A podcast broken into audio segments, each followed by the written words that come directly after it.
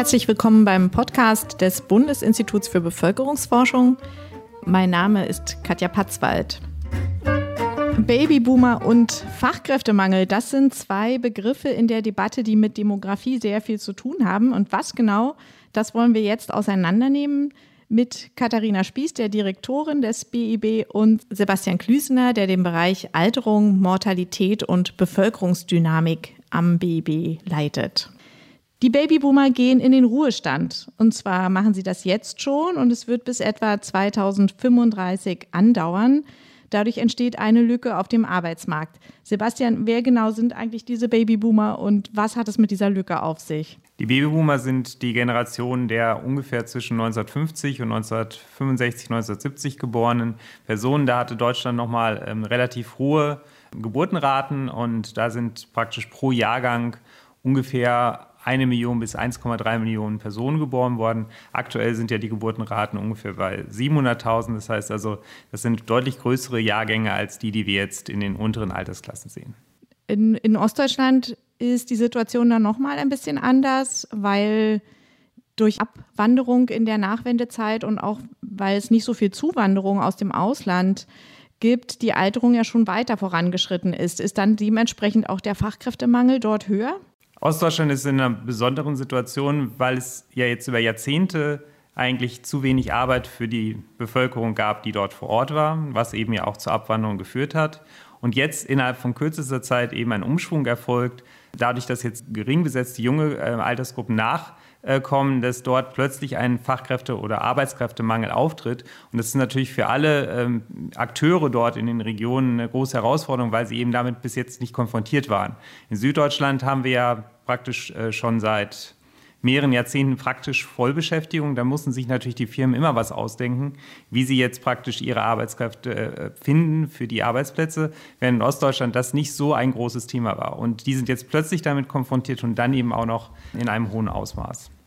Du hast ja schon gesagt, wenn man es auf Personen runterrechnet, wie viele Hunderttausende es dann sind, das ist ja jetzt eine Zahl, mit der man hantieren kann. Eine andere wäre, sich die Arbeitsstunden, die Wochenarbeitszeit, die Personen tatsächlich leisten, mal anzugucken. Und genau das habt ihr ja auch gemacht. Und dabei habt ihr herausgefunden, wenn man die Arbeitsstunden betrachtet, diese Lücke eigentlich gar nicht so gravierend ist, wie diese andere Zahl jetzt zunächst mal suggeriert. Kannst du das nochmal irgendwie ausführen? Insgesamt gibt es ja drei Perspektiven, die man ähm, bei diesem Mangel oder bei den Herausforderungen einnehmen könnte. Man könnte sich auf die Köpfe konzentrieren, also wie viele Personen sind in Arbeit. Aktuell ja so viel wie noch nie äh, in, in der Bundesrepublik Deutschland. Äh, und da sehen wir natürlich jetzt schon in den nächsten Jahren durch diese äh, Unterschiede in den ähm, äh, Geburtskohorten, die austreten und die eintreten, dass da sich Lücken auftun. Das ist eine Perspektive. Dann die zweite Perspektive wäre eben, die Stunden anzugucken, was arbeiten denn die überhaupt? Und da sehen wir ja zum Beispiel, dass höher qualifizierte mehr arbeiten als zum Beispiel niedrig qualifizierte und dass die Personen, die jetzt in den Arbeitsmarkt eintreten, in der Regel im Durchschnitt eine höhere Qualifizierung aufweisen als die, die aus dem Arbeitsmarkt austreten. Und dass wir dadurch dann eben auch Lücken zum Teil füllen, weil die Personen anders arbeiten. Und die dritte Perspektive wäre, eben noch über die Stunden hinauszugehen und einfach zu schauen, was sind denn das eigentlich für Fähigkeiten, die spezielle Personen haben, wie viele Fähigkeiten haben wir und passen die zu dem, was wir am Bedarf haben ähm, auf dem Arbeitsmarkt. Und da sehen wir zum Beispiel auch, dass äh, zum Beispiel die Stunden, die von höher Qualifizierten geleistet werden, dass wir da noch die, richtig große Anstiege auch im Moment haben. Das heißt also, der Anteil dieser Stunden an der Gesamtzahl der Stunden, die geleistet wird, steigt. Und, und diese Perspektive ist wahrscheinlich wichtiger, als jetzt immer auf die Köpfe zu schauen, was natürlich aktuell gerade passiert, weil äh, man da diese Lücken gerade so stark sieht. Würdest du dann insgesamt sogar Entwarnung geben? Nein, ich würde nicht Entwarnung geben, sondern dass wir ob der Herausforderungen, die wir haben, die richtigen Zahlen betrachten und nicht irgendwie wegen der Köpfe jetzt in, in eine Alarmstimmung verfallen, sondern wirklich schauen, was sind die Bedarfe, wie kann man die füllen? Und da wird der Katharina Spieß auch noch äh, sehr viel zu sagen können, dass wir da eben gut werden und, und, und da die, die Akzente setzen und nicht einfach immer nur auf die Köpfe schauen und sagen, oh, das sieht ja sehr dramatisch aus. Ja, die Anzahl der Stunden, die bestimmte Gruppen leisten, der Fachkräftemangel, entsteht auch mit dadurch, dass das Erwerbsvolumen der Gruppen sehr unterschiedlich ist. Äh, manche arbeiten in Teilzeit und das sind vielfach Frauen. Wenn man das ändern könnte, könnte man also auch dem Fachkräftemangel ein Stück weit entgegenwirken. Im europäischen Vergleich ist aber der Anteil der Frauen, die in Deutschland arbeiten, ja recht hoch und hat auch in den letzten 10 und 15 Jahren nochmal deutlich zugenommen. Katharina, warum siehst du da aber trotzdem noch ein Potenzial? Liegt es daran, dass die Mütter zum Beispiel noch lange nicht in dem Umfang arbeiten, wie sie das eigentlich gern würden? In der Tat ist es so, dass der Anteil der Frauen in Deutschland, die erwerbstätig sind, massiv zugenommen hat in der Vergangenheit, aber nicht alle Frauen haben Kinder. Und die Situation der Mütter ist nochmal eine andere auf dem Arbeitsmarkt. Mütter in Deutschland arbeiten nach wie vor in einem extrem hohen Anteil in Teilzeit. Und wir sehen dieses Phänomen auch in Ostdeutschland, wo viele, viele Jahre eigentlich auch Vollzeiterwerbstätige Mütter die äh, Realität waren und die Mehrheit. Aber jetzt ist es so, dass auch in Ostdeutschland viele, viele Mütter tatsächlich in Teilzeit arbeiten. Das hat natürlich viel damit zu tun, dass diese Frauen Fürsorgearbeit, Erziehungsarbeit leisten, aber sie sind auch dann noch in Teilzeit, wenn die Kinder älter sind oder wenn Kinder tatsächlich den Familienhaushalt schon verlassen haben. Lass mich aber noch ganz kurz zurückgehen, wenn die Kinder ganz klein sind, wie können dann Frauen ihr Erwerbsvolumen ausdehnen? Da ist ganz, ganz wichtig, dass wir gute Kinderbetreuung haben. Einmal im Bereich der Kitas. Wir haben gerade eine neue Studie fertig gemacht, wo wir sehr schön zeigen können, dass wegen mangelnder Kita-Plätze nach wie vor viele Frauen ihren Erwerbswunsch nicht realisieren können. Es fehlen aber nicht nur Kita-Plätze, sondern es fehlen auch Kitas, die Öffnungszeiten haben, damit Mütter ihr Erwerbsvolumen ausdehnen können und eben von der Teilzeit vielleicht in eine vollzeitnahe Beschäftigung gehen können. Wenn die Kinder dann in der Schule sind, geht ja oft das Dilemma erst richtig los wir brauchen ganz dringend den Rechtsanspruch auf einen Ganztagsplatz in der Umsetzung. Wir haben ihn gesetzlich verabschiedet, aber auch da liegt ein Riesenpotenzial drin, dass Mütter mit Kindern im Grundschulalter ihr Erwerbsvolumen ausdehnen können, indem wir eben eine Ganztagsbetreuung für Mütter mit Grundschulkindern haben. Ganz wichtig ist auch bei den älteren Müttern, dass wir uns da nochmal die Rahmenbedingungen anschauen. Immer wieder seit Jahrzehnten wird diskutiert, dass das Ehegattensplitting Anreize dafür gibt, dass das Erwerbsvolumen von Frauen so niedrig ist, wie es ist, weil nämlich die Ehegattenbesteuerung Anreize dazu gibt, dass ein Partner weniger arbeitet. Deshalb auch im Hinblick auf den Fachkräftemangel, den wir haben, würde es sich lohnen, tatsächlich mal die Reform des Ehegattensplittings hin zu einem Realsplitting oder, wie es auch in der letzten Zeit wieder diskutiert wird, zu einer Individualbesteuerung anzugehen. Ein ganz letzter Punkt, den ich auch noch erwähnen möchte, weil der viel mit unserer Forschung hier auf der Daten der oder auf den Daten von FREDA, unserem familiendemografischen Panel, zu tun hat.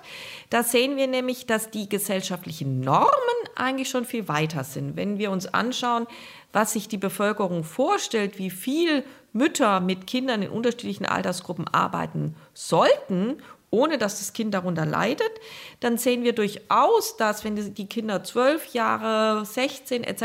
sind, dass ein Großteil der Bevölkerung durchaus befürwortet, dass dann Mütter wirklich im Arbeitsmarkt sind und mit einem deutlich höheren Erwerbsvolumen, als sie es bisher sind. Also ganz viele Ansatzpunkte, um das Erwerbsvolumen von Müttern und nicht nur Frauen auszudehnen.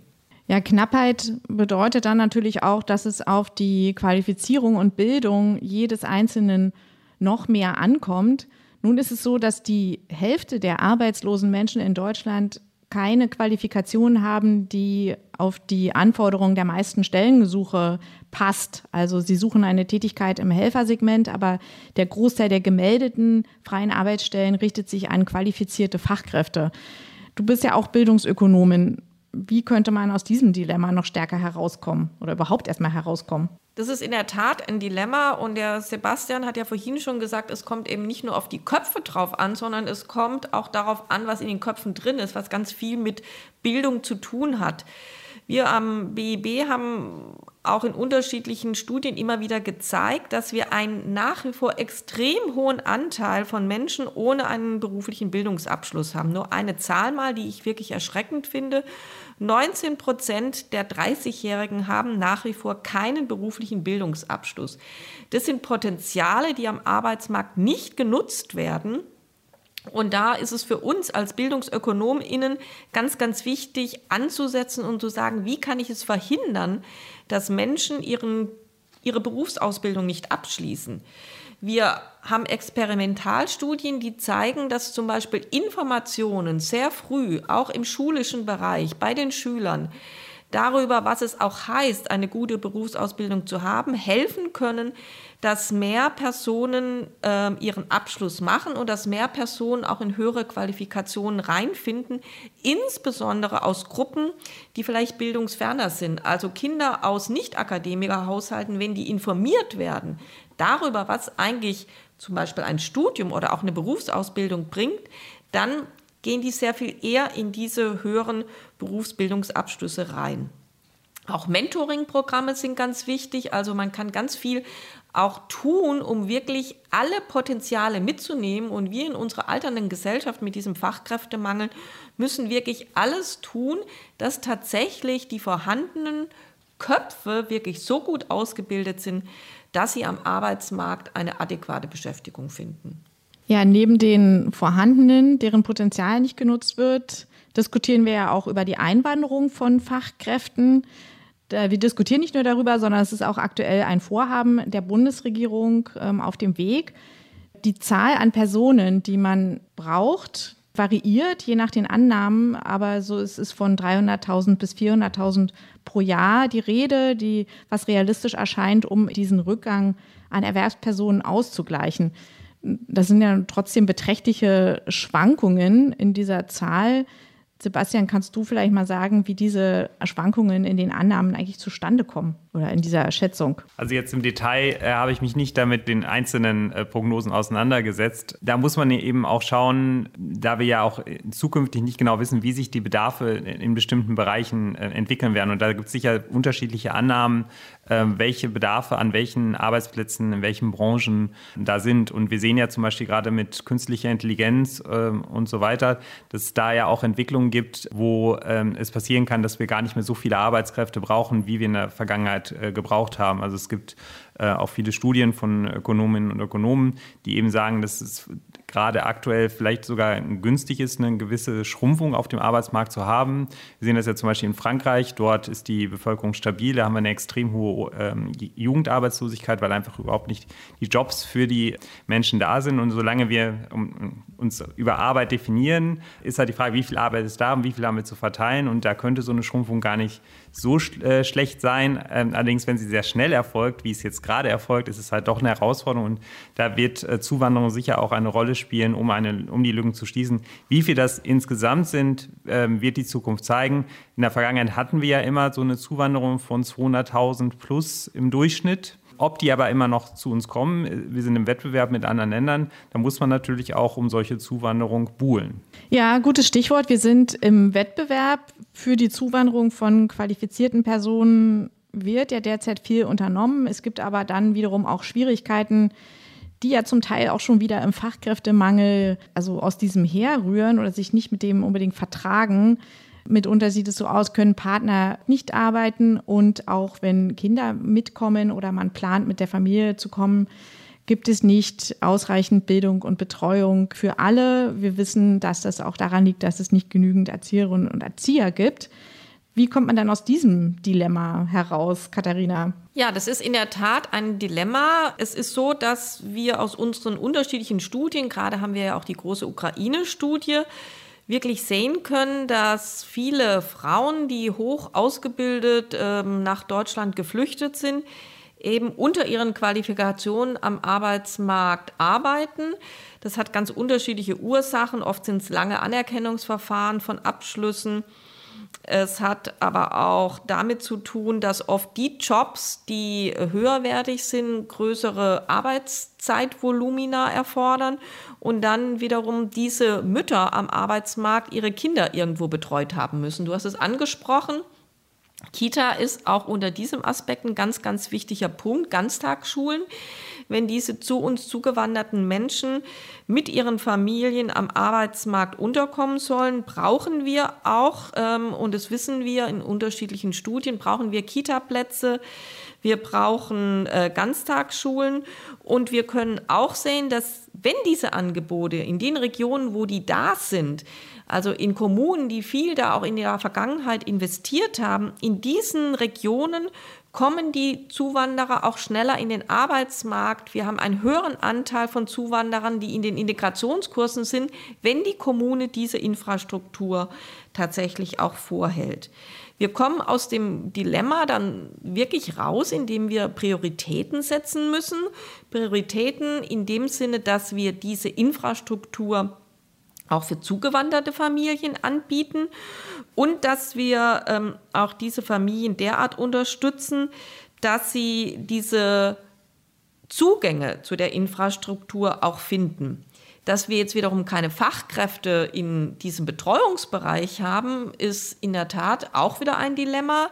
Auch dazu gibt es viele, viele Ansatzpunkte, dass in diesen Infrastruktureinrichtungen auch verstärkt multiprofessionelle Teams arbeiten, dass wir also eine viel größere Vielfalt von Professionen dort auch zulassen, dass wir da auch unterschiedliche Qualifikationen zulassen und auch wegkommen von einem sehr strikten System, wo wir sagen, jeder, der in einer Kita arbeitet, braucht unbedingt jene und diese. Man kann gemischte Teams haben, um auch hier wirklich konkret und schnell dem Fachkräftemangel vorzubeugen.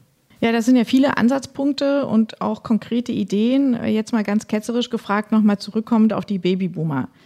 Dass diese großen Kohorten in Ruhestand gehen würden, war ja nun wirklich absehbar.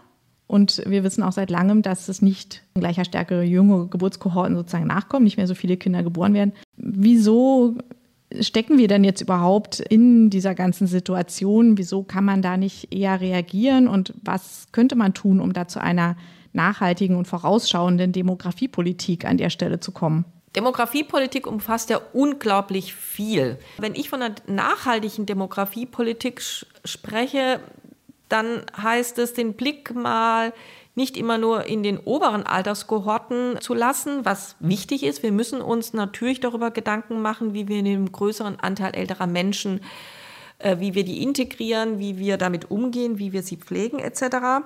Nachhaltig heißt aber auch, sich am unteren Rand der Bevölkerungspyramide noch stärker Gedanken zu machen über die Kinder, die jetzt in Deutschland leben.